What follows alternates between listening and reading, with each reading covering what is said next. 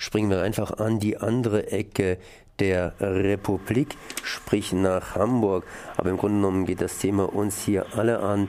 Es geht um Atommüll, ein altes Thema, ein Thema, das noch immer jung ist und jung bleiben wird, sprich in die Zukunft hineinragt. Da gibt es jetzt inzwischen eine Atommüllkommission, doch die ist noch nicht mal richtig losgefahren, sondern steckt in der Sackgasse. Ich bin jetzt verbunden mit Jochen Stey. Servus. Ja, hallo. Ihr seid von ausgestrahlt und äh, naja, ich meine, wegen Atommüll, da hat man ziemlich einen Druck gemacht und jetzt, äh, jetzt wird alles ganz, ganz langsam. Warum sagt ihr, dass man mit der Atommüllkommission jetzt hier neu durchstarten müsste? Ja, man muss nicht neu durchstarten, man muss neu anfangen. Also wir haben ja das Problem, dass äh, es gibt überall Atommüll. Die Politik sagt auch inzwischen, was für ein Fehler, dass man damit angefangen hat, produziert aber gleichzeitig in neuen Atom Atomkraftwerken ja fleißig weiter damit. Auch da schon ein Widerspruch. Und ähm, hat jetzt eine Kommission eingerichtet, die sozusagen nach den klassischen Berliner Politikspielregeln funktioniert. Da wird taktiert, da wird ja letztendlich nicht offen miteinander umgegangen, da ist die Bevölkerung nicht wirklich beteiligt. Ähm, und äh, unsere Befürchtung ist, dass dadurch sozusagen dieses ungelöste Problem immer noch weiter in die Zukunft verschoben wird, dass damit es nicht gelingt, wirklich einen Umgang zu finden, bei dem die Sicherheit an erster Stelle steht.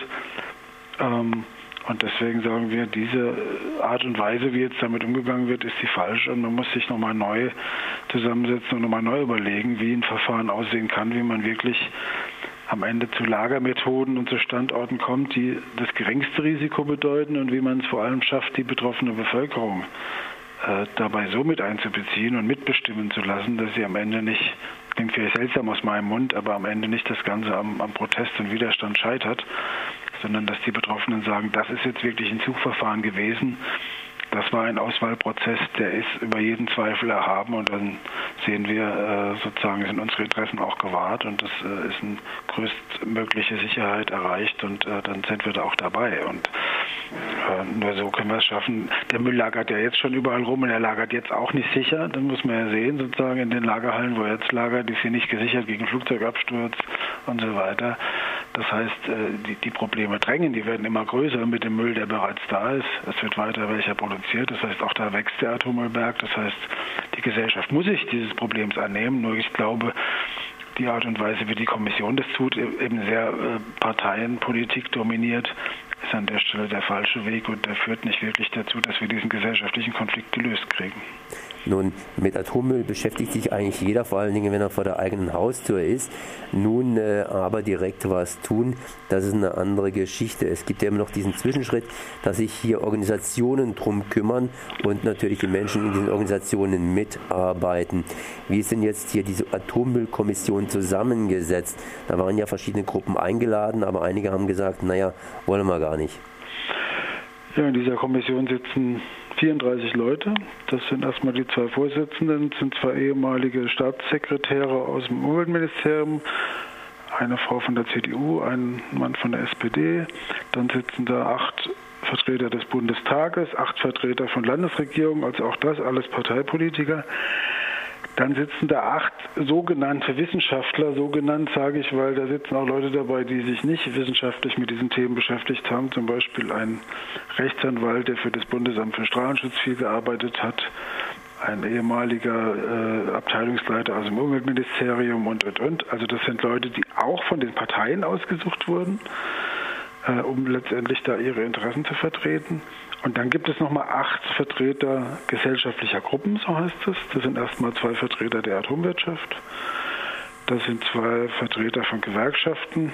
Da ist es auch so, das ist sozusagen einer, der bei Verdi zuständig ist für die Beschäftigten in den Atomkraftwerken und eine Frau von der ähm, IG Bergbau auch. Also das heißt, äh, da geht es dann auch um, um, die, um die Bergleute in Gorleben zum Beispiel, dass deren Interessen da vertreten werden. Dann sind zwei Leute die die Kirchen vertreten sollen, wobei das auch schon wieder, die katholische Kirche hat da den ehemaligen sächsischen Ministerpräsidenten von der CDU reingeschickt, also noch ein Parteipolitiker. Und schließlich sollte es zwei Plätze geben für Umweltverbände.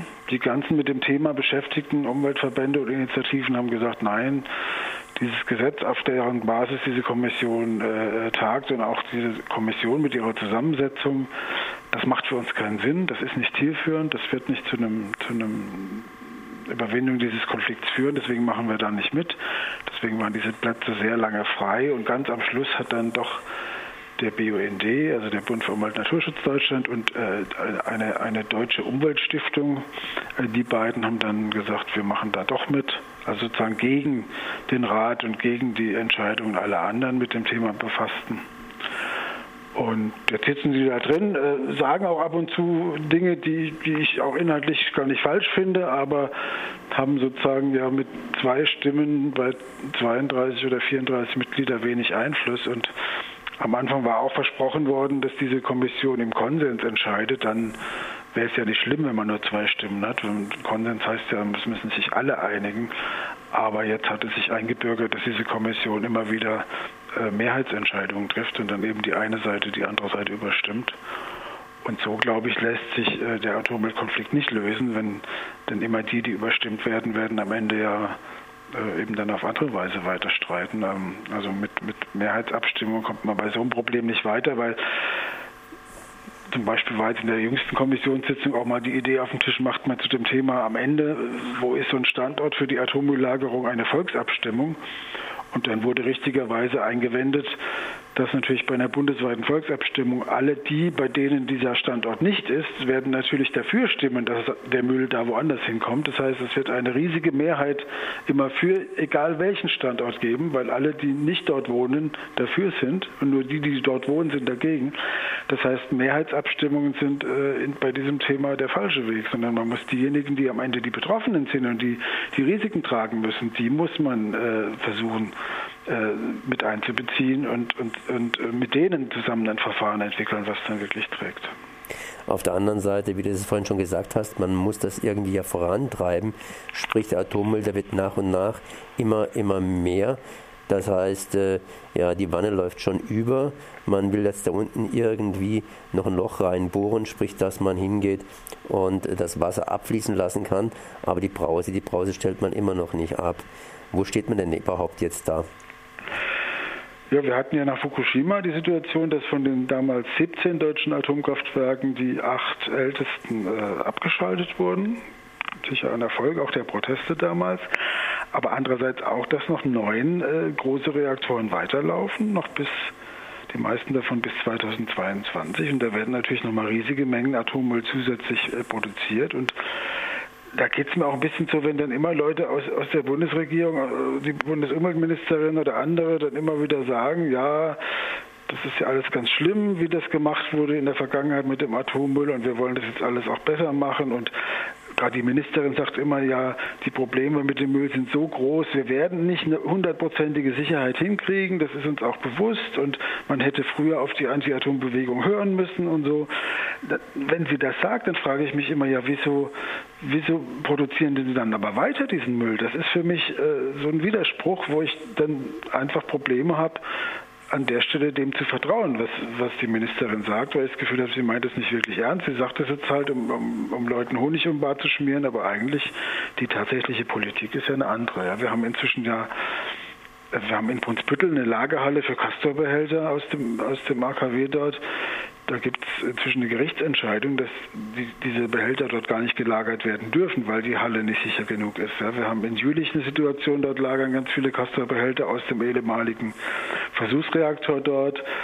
Äh, auch dort äh, ist inzwischen aufgrund von Erdbebengefahr ist die Lagerung dort eigentlich rechtlich nicht mehr zulässig. Jetzt wird dort mit sozusagen mit einer, mit einer Notstandsregelung wird der Müll weiter dort gelagert und jetzt gibt es die Idee, er soll in die USA exportiert werden, äh, obwohl noch vor einem Jahr alle Politiker hoch und heilig geschworen haben, es soll keinen Atommüllexport geben. Ja? Und jetzt plötzlich heißt es, ach bringen wir das Zeug doch einfach dann dorthin. Dort haben dann die Menschen dort das Problem. Ja? Es ist ja nicht so, dass man jetzt vielleicht es gibt Leute, die sagen, ist doch toll toll, USA, NSA und so weiter, die machen schlimme Politik, dann sollen sie doch den Atommüll nehmen, aber die Menschen in South Carolina, wo das Zeug hinkommen soll, die können ja auch nichts dafür, was ihre äh, Regierung in Washington für eine Mistpolitik macht. Und ich will auch nicht, dass die dann das Problem haben und dort dann die Umweltschäden entstehen. Das heißt, wir müssen schon gucken, dass wir das selber irgendwie in den Griff kriegen. Und äh, wir haben an ganz vielen Stellen da riesige Baustellen, riesige Probleme mit dem Müll und stellen fest, dass die Regierungen einfach versuchen, sich, sich um die Probleme zu drücken, sie nicht wirklich anzugehen und wie gesagt immer weiter